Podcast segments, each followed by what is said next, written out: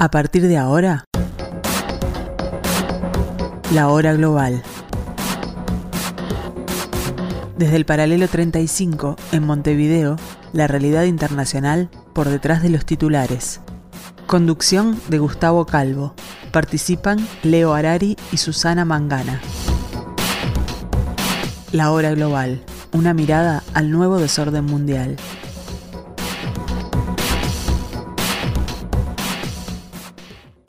Muy buenas tardes amigos, bienvenidos a este martes 18 de julio del año 2023, aquí en un pedacito de la tarde de Radio Mundo, en la programación que ustedes siempre deben escuchar y donde estaremos, como cada martes y cada jueves, aquí en el Paralelo 35, para empezar este nuevo capítulo de la hora global.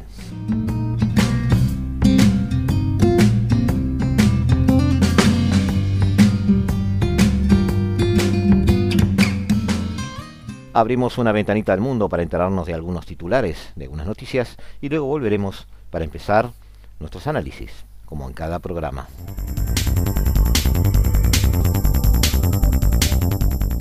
Rusia y Turquía mantienen al mundo en vilo a pocas horas de expirar el acuerdo del grano. Según informaba el presidente turco Recep Tayyip Erdogan, ambas partes se mostraban de acuerdo en prolongar el pacto, que permite la exportación de cereales ucranianos desde el Mar Negro. Desde Rusia, sin embargo, anuncian ahora que el presidente Putin exige para ello que se satisfagan determinadas exigencias, los aliados occidentales recuerdan que el fracaso de este acuerdo tendría consecuencias mundiales. Desde Rusia y a través de su ministro de Exteriores, Sergei Lavrov, las respuestas siguen siendo de todo menos claras y el tiempo apremia. El objetivo del acuerdo no era ni es otro que evitar una crisis alimentaria mundial, pues tanto Ucrania como la propia Rusia son dos de los mayores exportadores de grano del mundo.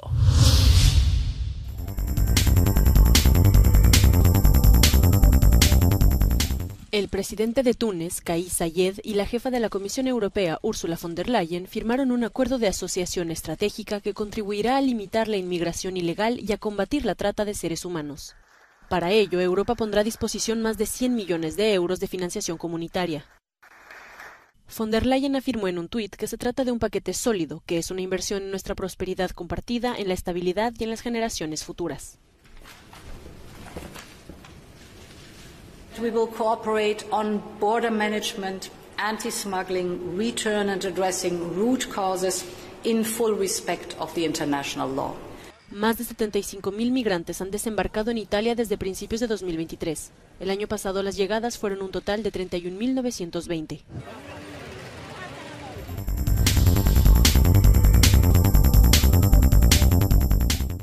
Francia condecora al primer ministro indio Narendra Modi con la Legión de Honor durante la invitación especial que le ha ofrecido por la fiesta nacional francesa el Día de la Bastilla.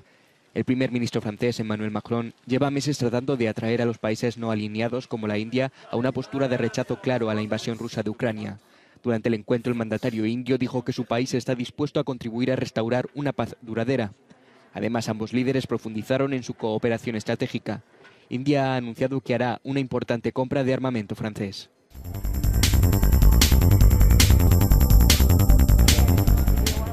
Países Bajos acudirá a las urnas el 22 de noviembre. Las elecciones legislativas anticipadas de este país ya tienen fecha oficial, después de que el gobierno de Mark Rutte cayera la semana pasada a causa de diferencias insalvables entre los partidos de la coalición respecto a la política migratoria. Rutte no se presentará a las elecciones de noviembre. El primer ministro más longevo de la historia de Países Bajos, 13 años en el cargo, ya anunció su retirada definitiva de la política, por lo que el país contará este otoño con nuevo mandatario.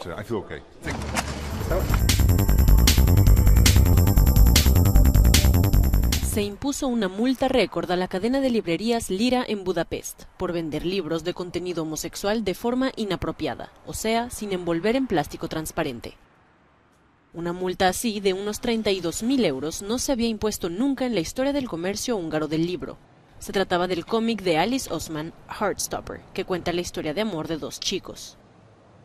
Según el director creativo de Lira, la llamada Ley de Protección de la Infancia no es nada clara, por lo que es inútil que los minoristas quieran cumplir la ley si no está claro qué deben hacer exactamente.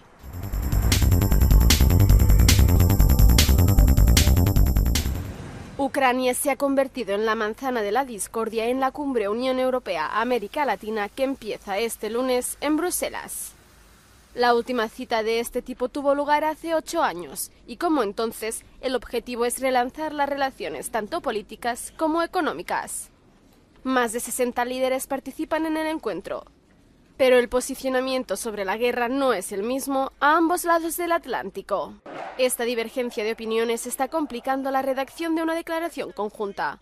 Además, ya se ha confirmado que a pesar de los rumores, el presidente de Ucrania, Volodymyr Zelensky, no asistirá a la cumbre. Pero el encuentro debe servir sobre todo para hacer avanzar los acuerdos comerciales que la Unión Europea tiene pendientes, como las actualizaciones de los acuerdos con Chile y México, así como la finalización del acuerdo con los países del Mercosur, con Europa pidiendo más compromisos medioambientales. La Unión Europea quiere promover las inversiones en el continente. Bruselas destinará 10.000 millones de euros y España invertirá 9.400 millones, que espera que sean complementados con ayudas de otros países. Todo con un objetivo claro, reconquistar uno de los territorios del mundo más ricos en materias primas críticas.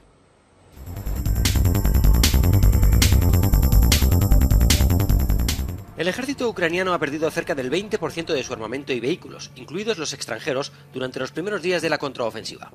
Así lo sostiene el New York Times citando a funcionarios europeos y estadounidenses. Son precisamente estas fuertes pérdidas lo que han obligado a Kiev a frenar un poco dicha contraofensiva y a replantearse su estrategia. El presidente Zelensky, que recibía al presidente de Corea del Sur, Yoon Suk Yeol, insiste en la necesidad de más ayuda internacional. від глобальної підтримки України прямо залежить швидкість завершення війни. І ми робимо все можливе, щоб така підтримка була максимально інтенсивною, максимально змістовною. La próxima cumbre del G20 en la India se presenta como un buen escenario para debatir sobre esta ayuda, aunque el país anfitrión, neutral en la guerra, ha querido recordar que esta cita está pensada exclusivamente para debates financieros y no para ayudar a lograr la paz entre Rusia y Ucrania.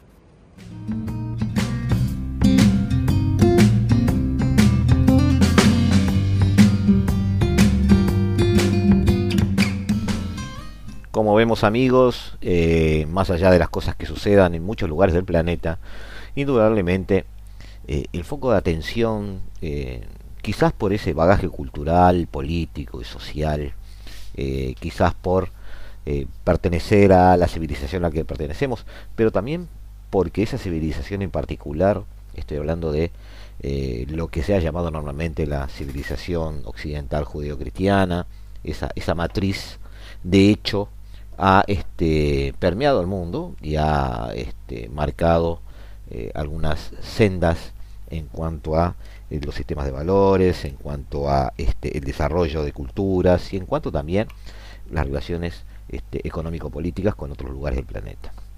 En parte por todo eso, eh, lo que sucede en Europa repercute en todo el mundo, aún en aquellos lugares, aún en aquellos países, aún en aquellas naciones, etnias, culturas, eh, o civilizaciones en general donde eh, no compartan esa visión del, plan, del mundo, donde no tengan esa cosmovisión, donde no pertenezcan a eso que se llama Occidente.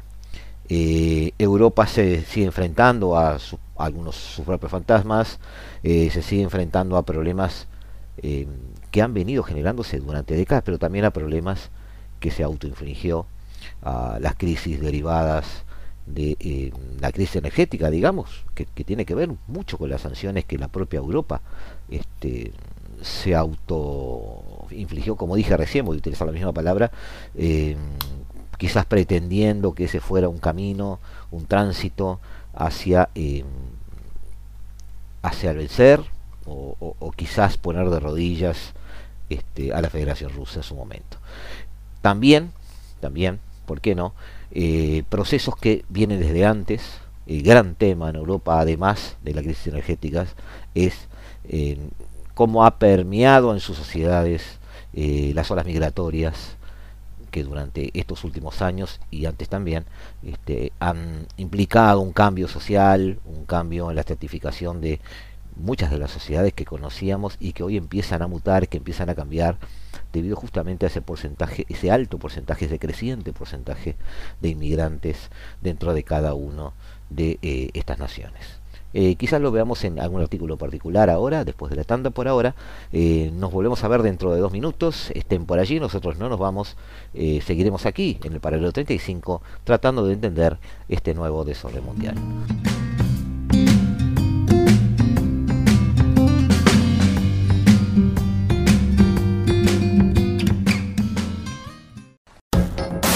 Estás escuchando La Hora Global, una mirada al nuevo desorden mundial. Aprender el idioma o recibir información de servicios sociales, vivienda y empleo es lo que buscan migrantes y refugiados en el centro de acogida de Caritas en Estocolmo. Suecia tenía una larga tradición de acogida de extranjeros, pero ahora algo ha cambiado. Así lo explica el director de Caritas en Suecia. La mayoría de las encuestas muestran que hasta hace unos años alrededor del 60% de la población era positiva hacia la migración. Y entonces todo cambió, en parte también debido a la narrativa negativa de los líderes políticos, que crearon un relato sobre la conexión de la migración con toda la criminalidad y lo que iba mal en la sociedad y culparon a los migrantes y las migraciones de todo. En Suecia hay dos millones de personas nacidas en el extranjero, es decir, alrededor del 20% de la población. Alrededor de 600.000 tienen sus propios negocios y contribuyen a la economía, según Caritas. Pero ahora se enfrentan a una desconfianza cada vez mayor. Julius Ntuwa trabaja en Caritas ayudando a personas discapacitadas. Llegó de Camerún hace ocho años y ha visto cómo el país ha ido cerrando sus puertas. Creo que todos sabemos que con el nuevo gobierno lo que dicen es, adiós, Suecia está llena, no queremos más gente. Y es lamentable porque éramos un país muy acogedor y generoso. Pero a medida que pasa el tiempo, las leyes de inmigración son cada vez más duras. El nuevo gobierno de derecha sueco ha firmado un acuerdo de cooperación parlamentaria con el partido de extrema derecha Demócratas Suecos, lo que implica un posicionamiento duro en materia de migración.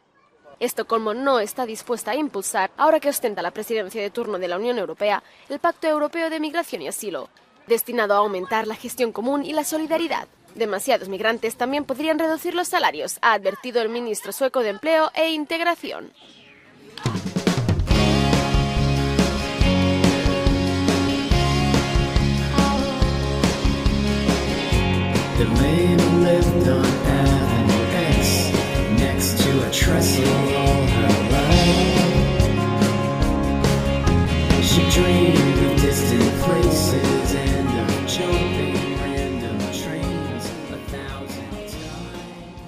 El Consejo de la Unión Europea, en la reunión de ministros de Justicia Interior, que tuvo lugar este, entre el 8 y el 9 de junio, consiguió un acuerdo sobre dos de los cinco reglamentos que forman parte de la hoja de ruta del Pacto de Inmigración y Asilo, que se suman a otros dos que habían avanzado previamente.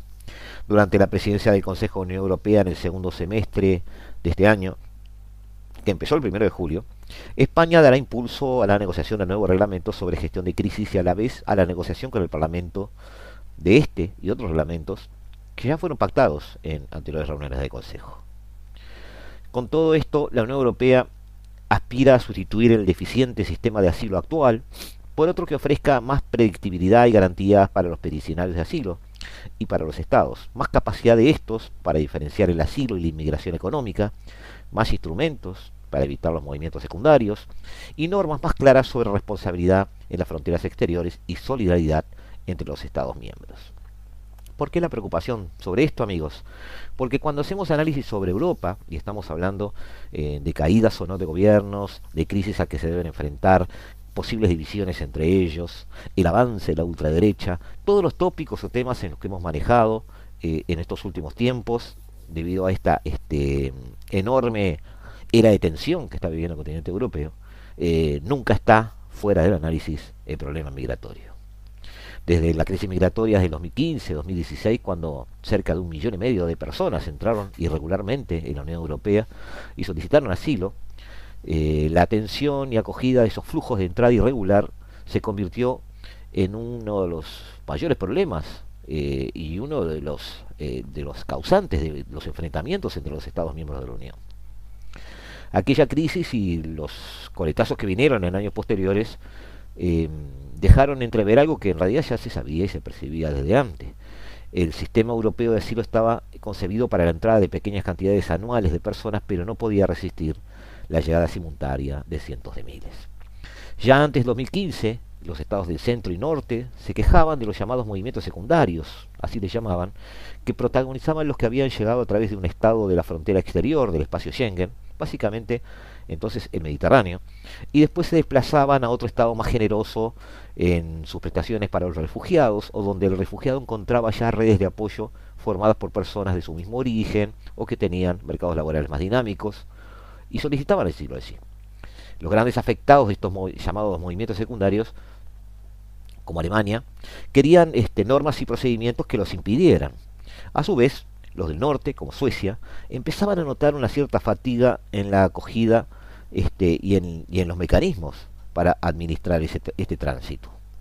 Tras décadas de recepción de refugiados comenzaban a haber problemas de integración laboral, social y cultural que ya encontraban expresión política en formas de partidos de tipo xenófobo y nativista. Estoy leyendo algunos informes y algunas este, notas a este respecto. Pero no hay dudas, cuando hacemos los análisis, no nos gusta ser políticamente correctos.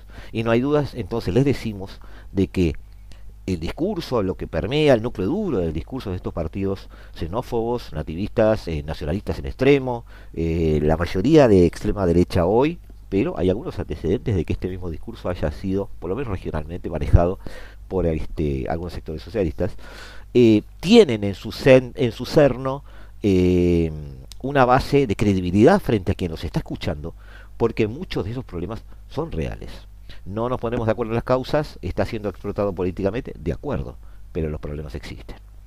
Los estados del este, este, en este sentido, al no tener sociedades que resultaban atractivas para esos migrantes y no verse sometidos entonces a estas olas migratorias eh, masivas, eh, asumieron que el problema no les iba a afectar, porque nunca habían querido acoger refugiados, este, ni de países asiáticos o africanos, y aquellos refugiados de las guerras de Siria, a las que nos estamos refiriendo hacia alrededor de 2015, en realidad pasaban de largo por estos países.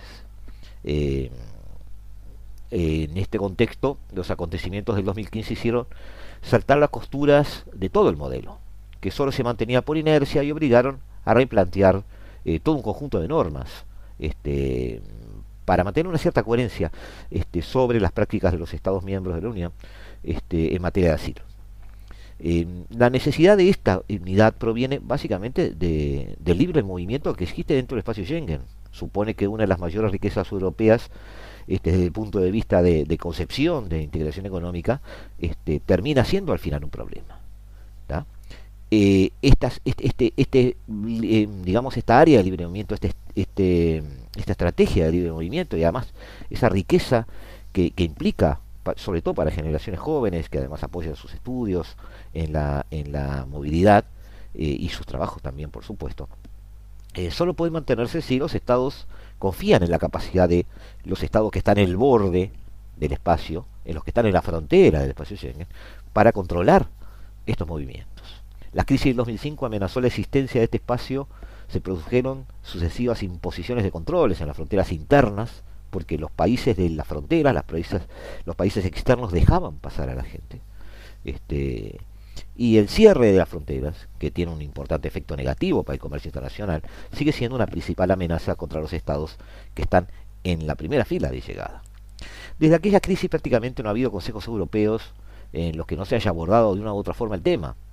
Eh, los avances habían sido pocos, además eh, había una cierta timidez en en enfrentar los discursos de estos partidos de derecha tratando de negar lo que para todos era evidente. Europa se dividió por secciones o por sectores eh, donde aquellos estados de primera línea de acogida, que serían los del sur, los que reciben gente a través del Mediterráneo, por ejemplo, son los más deseados, como este, son, son perdón, son países de tránsito eh, rumbo a los que se llaman más deseados, como destino final, que son el centro y el norte de Europa, y los que son completamente reacios a participar en esta acogida, que son los países del este. Estos tres bloques, digamos, en el 2016 empezaron a tomar como bloque una decisión para enfrentar este problema eh, en tres modalidades distintas. Eh, sobre todo se produjo una ruptura de confianza entre el, el sur, podríamos llamar los países mediterráneos, lo que en su momento se llamó la Europa mestiza, este, que lamentan eh, por la carga económica, política y la gestión que supone este, responsabilizarse de los que llegan irregularmente. Mientras que los del norte, este, en este caso los, aquellos países que llamaron frugales cuando se distribuyeron los presupuestos europeos, podríamos llamarlos nórdicos, demostraron lo que hicieron demostrar que ellos son los que hacen un mayor esfuerzo de integración. el nuevo gobierno de Finlandia se pone en marcha. El ya primer ministro del país nórdico, el conservador Petteri Orpo, juró este martes un cargo con el que se pone al frente de una coalición de cuatro partidos. Entre ellos está el ultraderechista y antiinmigración Partido de los Finlandeses, lo que supone en definitiva un importante giro político para el país. Tras ganar las elecciones del pasado mes de abril, Orpo, de 53 años, toma el relevo de Sanna Marin, cuyo partido socialdemócrata quedaba relegado a la tercera posición. Pero esto parece acabarse. Eh, la inmigración récord en países ricos está provocando mayores reacciones negativas en todo el mundo, impulsando a los partidos populistas y presionando, perdón, a esos gobiernos. El aumento de la inmigración ilegal está haciéndose notar en estos países nórdicos, pero no solo en ellos, porque si empezamos a ver todo el planeta, es un gran tema, como nosotros ya sabemos, en la política este, de Estados Unidos, por ejemplo. En este caso, se están dando, sobre todo en ese norte del que estamos hablando, ciertas consideraciones bastante importantes. El gobierno holandés colapsó este último viernes, y lo vimos un poco en las noticias, después de que los partidos no lograron acordar nuevas medidas para restringir la inmigración, que se disparó a niveles récords, lo que provocó nuevas elecciones en otoño. Los partidos antiinmigrantes tomaron el poder recientemente en Italia y Finlandia, y comenzaron a respaldar un gobierno minoritario en Suecia. El Partido de la Libertad de Austria, de extrema derecha, lidera las encuestas nacionales. Alrededor de 5 millones más de personas se mudaron a países ricos el año pasado a medida que se suavizaban las restricciones del viaje de la era del COVID. Se intensificó en ese momento, además, la escasez de mano de obra en el mundo, este, sobre todo también en el mundo rico, el llamado mundo rico, y empeoraron los problemas económicos en el mundo del desarrollo. Esto fue un 80% más que los niveles previos a la pandemia, eh, según hay un análisis que hay por allí. Estoy viendo aquí el Wall Street Journal que habla, de, ese, de, ese, porcentaje. Las encuestas en países ricos muestran eh, un aumento en la oposición a la inmigración bastante considerable, incluso en lugares que han sido enormemente o tradicionalmente muy acogedores con los recién llegados. Aproximadamente la mitad de los canadienses, por tomar a alguien que está, un país que está en, sintonía con este, este, este, estilo de hacer las cosas, piensan que el nuevo objetivo del gobierno alrededor de medio millón de inmigrantes es demasiado en un país de 40 millones. Mientras que las tres cuartas partes les preocupa que el plan resulte en una demanda excesiva de vivienda y servicios sociales y de salud, según una encuesta este, de una investigadora con sede en Montreal. Esto es tal cual, amigos, lo que pasa, esto que acabo de mencionarles que pasa en Canadá, es tal cual lo que está sucediendo en los países nórdicos en este momento. Por otro lado, si queremos tomar otro ejemplo, el Reino Unido, que está fuera de la Unión Europea luego del Brexit, que ha suavizado las reglas para atraer a más graduados universitarios de extranjeros, eh, pretendiendo cubrir la, escasez de habilidades, eh, casi la mitad de las personas piensa que la migración legal es demasiado alta, según una encuesta de marzo realizada por una consultora de investigación. Eh, las preocupaciones de los votantes generalmente se centran en inmigración ilegal, y se tiende a afectar los salarios y los sistemas de bienestar social según esta versión de los hechos. Las entradas ilegales a través del Mediterráneo hacia Europa se han disparado a niveles récords en los últimos meses. Y las ansiedades también se extienden a los inmigrantes legales, menos calificados, e incluso a los trabajadores altamente clasificados, a quienes se culpa de prender fuego a la vivienda y otros costos durante un periodo de alta inflación. Europa está ampliando los esfuerzos iniciados antes de la pandemia para construir cientos de kilómetros de nuevas barreras en tierra y mar para frenar el aumento de la migración legal y también de la migración ilegal. En realidad para controlar la migración legal, pero sí directamente frenar la migración ilegal. Finlandia está construyendo además una valla de alta tecnología de 200 kilómetros a lo largo de su frontera con Rusia, por ejemplo.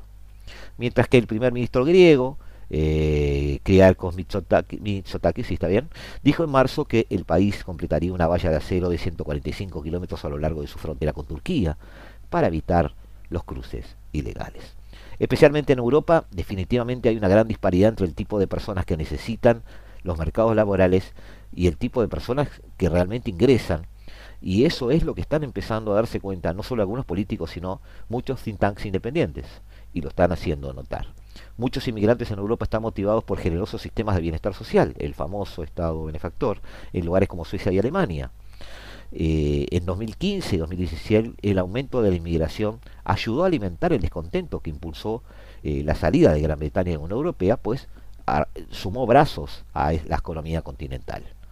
Estamos viendo un impulso similar este, que ahora podría llegar un poco más lejos y tener consecuencias que no sean deseadas. En los Países Bajos, eh, donde los partidos de derecha han estado aumentando en las encuestas, el Partido Conservador del primer ministro, Mark Rutte, recientemente trató de limitar el flujo de, eh, solicitantes de asilo al país. Pero eh, dos de sus socios de la coalición se negaron, lo que llevó a Rutte directamente a presentar su renuncia. en el caso de Finlandia, las elecciones de abril desbancaron a los socialdemócratas en favor de la coalición nacional conservadora de eh, Orpo. El principal partido de derecha finlandesa formará gobierno con el partido de los finlandeses, que arrasó en las elecciones con el mensaje, sobre todo, de anti-inmigración, este, y además otros dos partidos eh, derechistas. Hay que aclarar que el partido de los finlandeses ha sido el segundo partido más votado gracias a su impugnación del sistema migratorio finlandés. Es el eje de su discurso. Sus votos proceden de dónde? De una clase media agotada por la presión fiscal, el flujo migratorio y el aumento de la criminalidad. Ante esa situación, los partidos conservadores y ultraderechistas han ofrecido como soluciones el freno a la inmigración y la bajada de impuestos, obviamente. El líder de la coalición conservadora y futuro primer ministro, que como dije sería Peter Orpo, en realidad no lo dice claramente, no esconde sus intenciones. Queremos poner orden en Finlandia. Para ello, el nuevo gobierno plantea un nuevo paradigma que se implementará desde el Ministerio del Interior.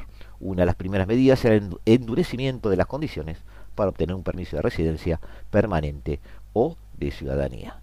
El Partido de los Finlandeses ya ha aclarado que quiere poner coto solo a la inmigración procedente de países extracomunitarios. A partir de ahora, los permisos de residencia para refugiados tendrán una limitación temporal y podrán ser revocados si la persona, por ejemplo, se va de vacaciones o viaja a su país de origen. Además, eh, el nuevo gobierno quiere reformar la ley de seguridad contra un sistema especial para los inmigrantes. En este sentido, se endurecerá el Código Penal para los delitos cometidos por bandas integrantes, sobre todo de extranjeros. El gobierno ha prometido mano dura contra el crimen. ¿Por qué? Porque la asociación entre las olas de criminalidad que están ascendiendo en los países nórdicos eh, y el porcentaje de extranjeros o no nacidos en el país que eh, ha aumentado eh, mucho en estos últimos años, esa asociación está presente en justamente eh, los, discursos de los, de los, gobiernos que están llegando al poder que tienen ese perfil de derecha. Eh, Finlandia entonces se está sumando a, Reino Unido, a Suecia, este, los dos países que han tomado una delantera en cuanto al freno a la inmigración descontrolada. En el Reino Unido, eh, Sunak ha liderado la campaña Stop Pateras, con una serie de medidas de control fronterizo y limitación de asilo que ha conseguido reducir notablemente la entrada de ilegales. Em, para este, el caso de Suecia ya lo hablamos, el nuevo gobierno conservador anunció la puesta en marcha de una legislación. La mañana después de la noche anterior, la ciudad Nanterre, al oeste de París, está casi irreconocible. Coches quemados y escombros ensucian las calles, resultado de los disturbios de la noche del martes, que se saldaron con decenas de detenciones y numerosos policías con heridas leves. El motivo de las protestas la muerte de un joven de 17 años llamado Nael M, detenido supuestamente por infringir las normas de tráfico. El presidente francés Emmanuel Macron ha calificado este miércoles en Marsella de inexcusable el asesinato y ha hecho un llamamiento a la calma en el país. Quiero decir a su familia, toda nuestra solidaridad y el afecto de la nación está con ustedes. Un adolescente ha sido asesinado. Es inexplicable e inexcusable. Son palabras de afecto, de dolor y de apoyo a su familia y a sus seres queridos. La madre de Nael habló en las redes sociales sobre su hijo y convocó una marcha pacífica el jueves en memoria del joven de 17 años. Una hora después de verle por última vez me dijeron que le habían disparado. ¿Qué voy a hacer? Se esperan nuevas protestas el miércoles por la noche en Nanterre.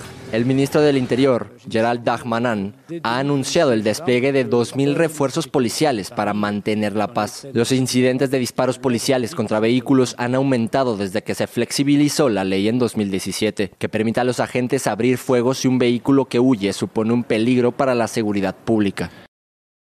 El sociólogo socialista Giovanni Sartori avisó hace 25 años Europa iba a la catástrofe porque la inmigración inadmisible le estallaría en el corazón. Y esto pudo haberse evitado. Eh, estoy recordando ahora aquel llamamiento de fronteras abiertas que hizo Angela Merkel en el 2015. Eh, pues bien, hoy cerrando las fronteras exteriores con el aviso a todos los países de origen de que nadie llegado ilegalmente podrá jamás regularizar su situación y con deportaciones masivas contundentes y eficaces, Suecia está preparando medidas tras hundirse en los terribles efectos. de eh, manejar mal este problema. Y el tema ha llegado a Francia, que es eh, lo que hemos visto eh, como puntas del iceberg en estos días. El tema ha llegado a Francia de la mano de em,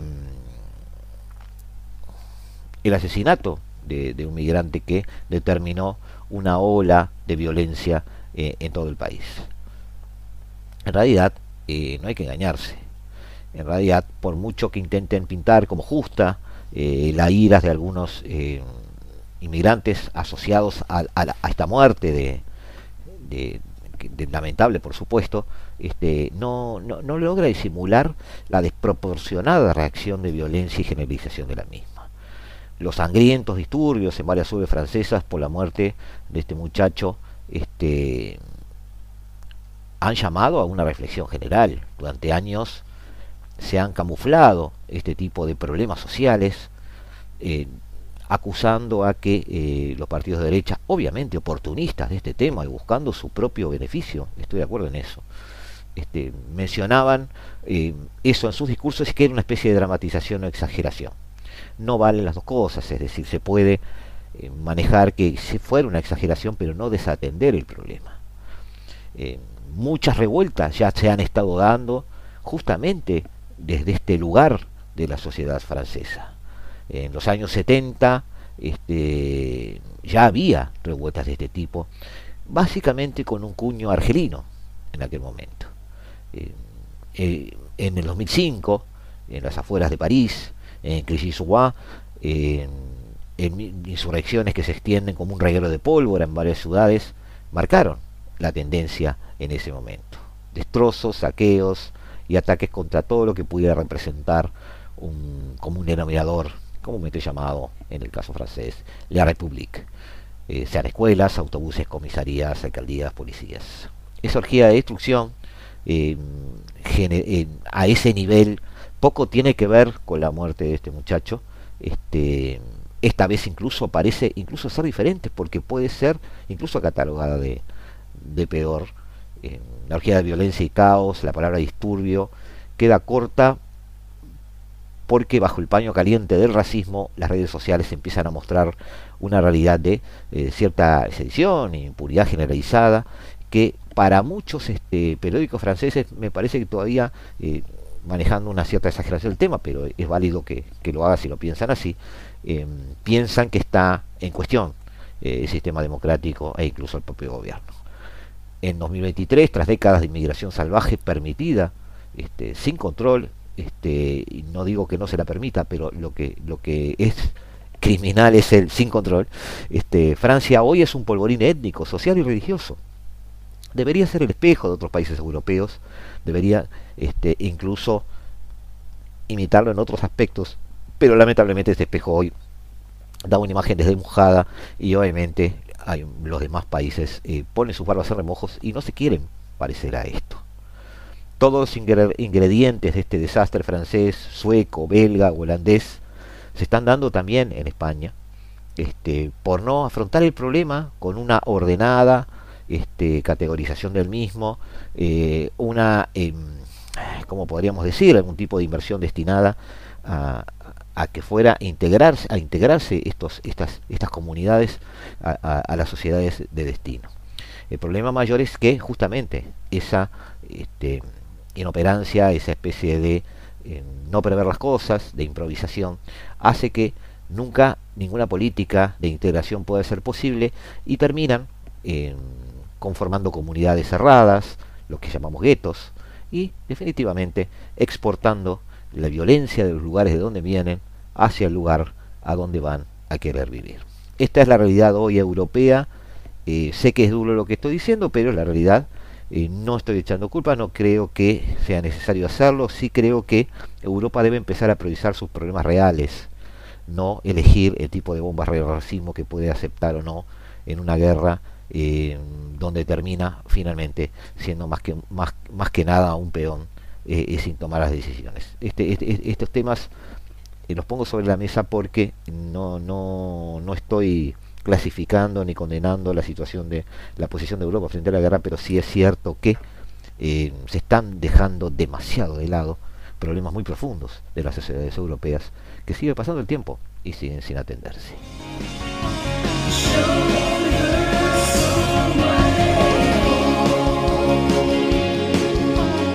Volvemos en un ratito amigos aquí a la tarde de Radio Mundo a la hora global en el 1170M de vuestro dial.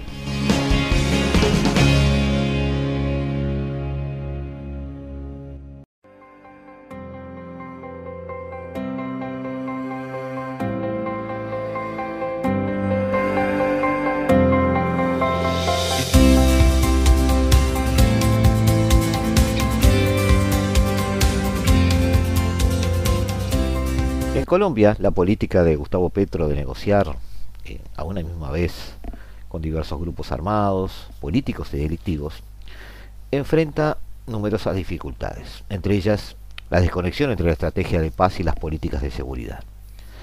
Eh, no hay dudas de que eh, empezar a negociar con grupos armados implica un cierto relajamiento de la lucha que se está llevando frente a ellos por los este, aparatos de seguridad del Estado. Varios grupos además justamente se han aprovechado de la retórica de la paz para ganar tiempo, reducir la presión de las fuerzas de seguridad sobre ellos y tratar de fortalecerse. Y poner en riesgo una de las principales promesas de campaña del presidente Petro. Desde su discurso de posesión, Petro planteó que iba a ser un gobierno de la vida, de la paz, y que así sería recordado. Elegido por representar una esperanza de cambio, de grandes transformaciones en muchos frentes, si bien eh, a, fuerza de ser sinceros, los números fueron bastante ajustados, incluso tiene una minoría en el Congreso. El mandatario colombiano decidió priorizar en ese primer discurso la cuestión de la paz y la protección de la vida. En esa línea, una de las principales banderas de la política eh, suya es la paz total, parte fundamental de la visión de Colombia como una eh, potencia mundial de la vida, según su retórica. Este es el título, además, del plan de desarrollo este, que ha manejado. El objetivo central de esta paz total es reducir el impacto monetario de la violencia que generan los, por los diversos grupos armados que aún operan en el país y que siguen constituyendo una mezcla eh, compleja de agrupaciones criminales como eh, el clan del Golfo de los Pachenca o actores de origen político como el Ejército de Liberación Nacional, ELN, y las dos disidencias de las Fuerzas Armadas Revolucionarias de Colombia, o sea, la FARC, que de todos modos hoy en día están muy vinculados a las economías y las rentas ilegales con las cuales se financia. Desde un principio, quizás tratando de ganar tiempo, no, sabemos bien por qué, eh, la apuesta de Petro eh, fue iniciar negociaciones eh, con mucha gente como intermediaria, pero manejando su propia su, idea, digamos, con todos los grupos generadores de violencia al mismo tiempo, sean medianamente legales, ilegales, reconocidos o no suponiendo que negociar con uno solo generaba vacíos de poder que son aprovechados por otros actores violentos para fortalecerse, cosa que en teoría, según algunos analistas, pasó con la FARC. La negociación de estos grupos se desarrolla por canales paralelos de acuerdo con la naturaleza de cada uno. Hay negociaciones de paz con los grupos considerados guerrilleros y acuerdos sobre sometimiento a la justicia con las bandas criminales de alto impacto. Por ejemplo, para dar un marco jurídico a esta estrategia, el Congreso le aprobó a Petro este, una ley de paz total propuesta por el gobierno. Pero esa división entre grupos insurgentes y criminales eh, tiene complejidades que están sobrepasando las ideas iniciales en términos prácticos. Varios sectores no ven con buenos ojos o incluso plantean impedimentos jurídicos al reconocimiento político de las disidencias de la FARC, por ejemplo. Particularmente las lideradas por Iván Márquez, que abandonaron el proceso de paz de La Habana. Por otra parte, eh, el clan del Golfo que recién mencionamos, insiste en que su naturaleza es política y se autodenomina autodefensas gaitaristas de Colombia, referidos a Gaitán, ¿no?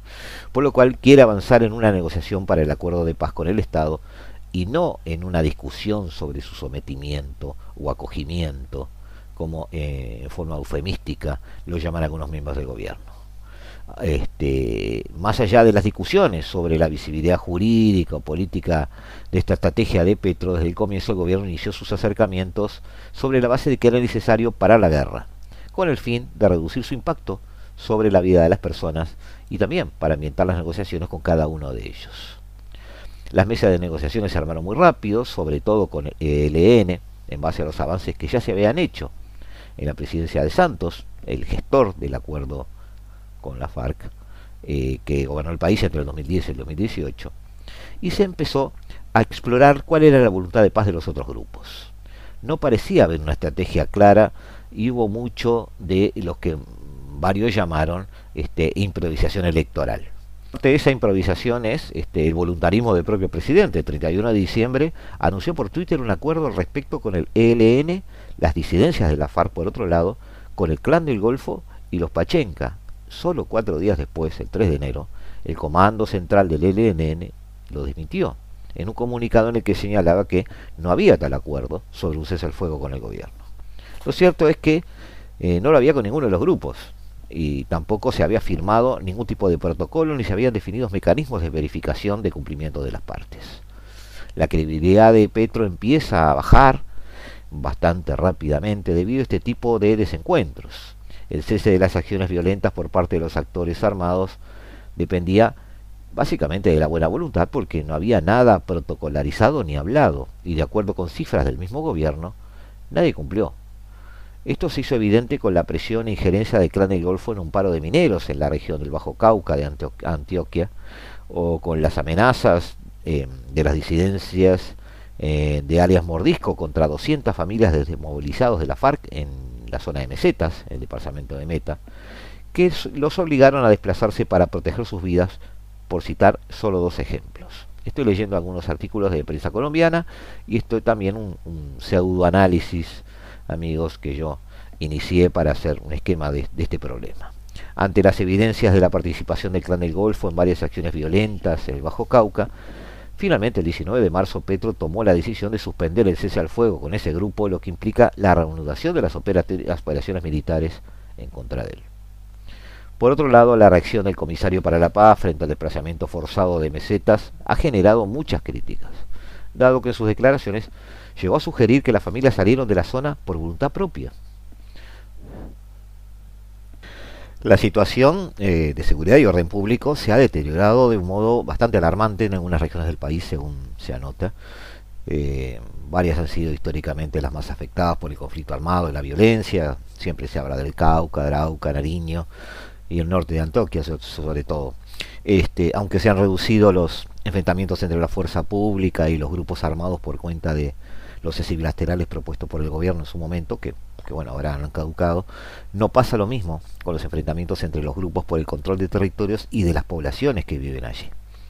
De acuerdo con un estudio de la Fundación Ideas de la Paz, durante los primeros tres meses del gobierno de Gustavo Petro, las acciones de la fuerza pública contra los grupos ilegales bajaron un 70%, quizás imbuidos de esa especie de retórica de paz, mientras que los enfrentamientos entre los grupos aumentaron en un, casi un 80% en comparación con el mismo periodo del año anterior.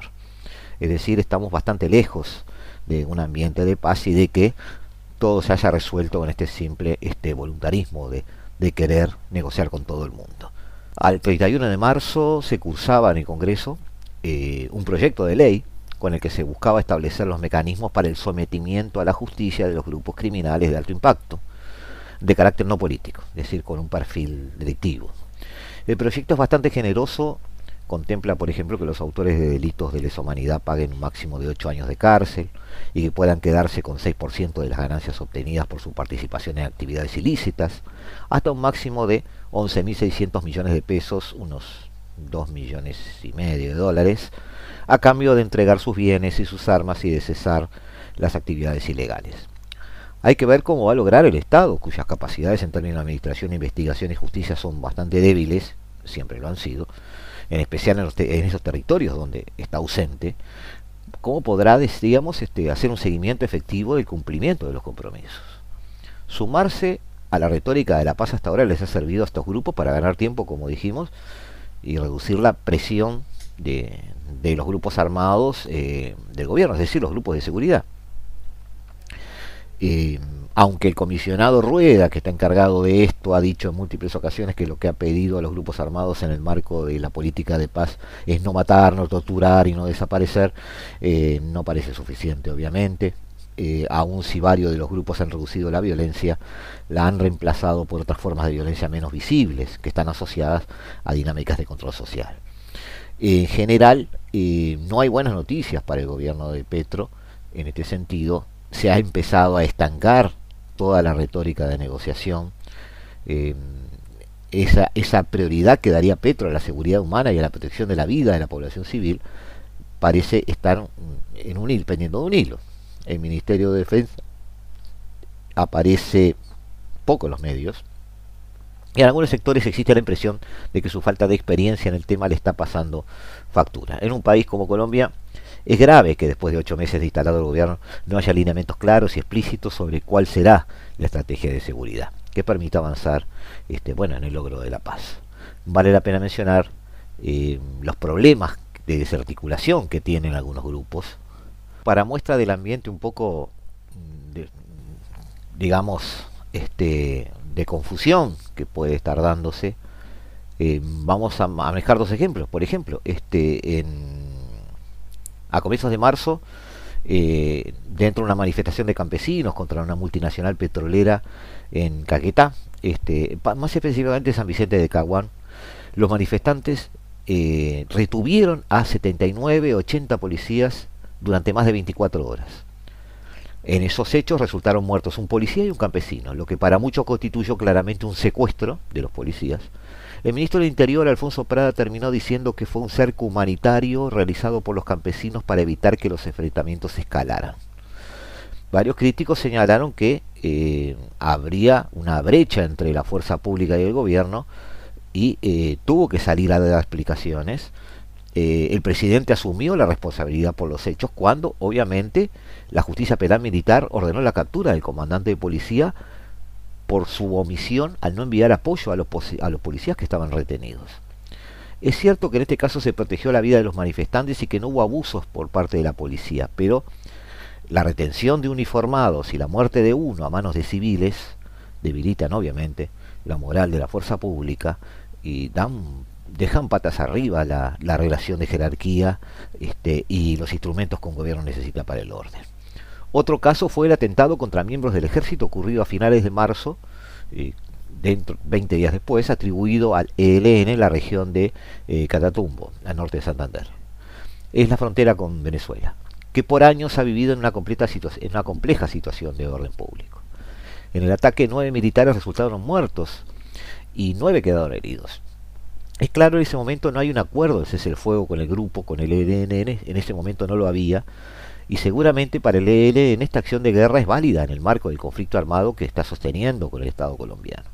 Tampoco parece probable que el gobierno de Petro vaya a dar por terminadas las negociaciones con ese grupo, aunque sí el cese del fuego ha caducado. Este, sí terminó las negociaciones Iván Duque cuando en el 2019 eh, el ENN atentó contra la Escuela General Santander, por ejemplo. Pero en el escenario actual es fundamental que las estrategias de paz, seguridad y negociación con esa guerrilla estén articuladas y alineadas con la visión del gobierno, y que esta última tenga en cuenta la realidad sobre la estructura federal y atomizada del ENN, la gran autonomía de la que gozan sus frentes, la complejidad de sus procesos de toma de decisiones y la posibilidad de que algunos de esos frentes no tengan interés en el éxito del proceso de paz. Por lo tanto, las negociaciones con la cúpula pueden no verse reflejadas en el terreno y los ceses al fuego realmente no ser respetados. Hacia adelante Petro tiene un gran problema para poder hacer realidad lo que puso su discurso para llegar al poder. Eso se está extrapolando además a otras áreas, al área de la eliminación de los hidrocarburos de la economía colombiana, al área de eh, una especie de reorganización este, para entrega de tierras, donde los movimientos que ocupan las tierras están manejándose prácticamente sin control. Todo esto está de alguna forma generando una especie de polvorín social que eh, lamentablemente eh, puede dar algunos malos resultados, puede dar algunas sorpresas en la sociedad colombiana y muchas de estas responsabilidades no están solamente en aquellos violentos que escalan, que intentan sacar beneficio de estas este, inequidades o desigualdades, sino que muchas de esas también eh, pueden ser este, asignadas o asociadas a una visión un poco este, maniqueísta del propio gobierno o del propio presidente electo.